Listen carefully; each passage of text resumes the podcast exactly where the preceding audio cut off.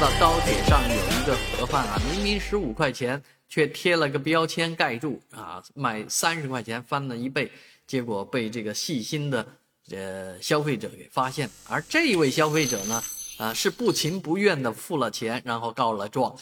他因为花了一千多块钱买了这个高铁的商务座啊，没商务座有什么好处呢？有赠品是吧？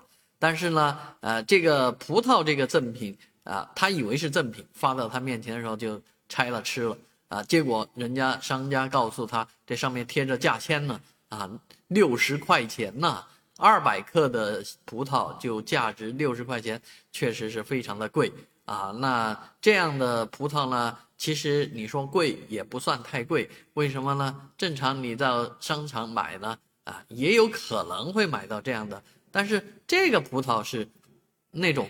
不好吃的葡萄，所以这位乘客就非常气愤啊！这个诉诸于媒体，而铁路方面呢，现在也表态要严查这件事情啊。但是铁路上面啊，机场里面经常会发生高价消费的事情，都是往往是抓住了乘客这样的心理啊，就是不好意思啊，你都花了那么多钱呢啊，那你会好意思为这一点吃的东西？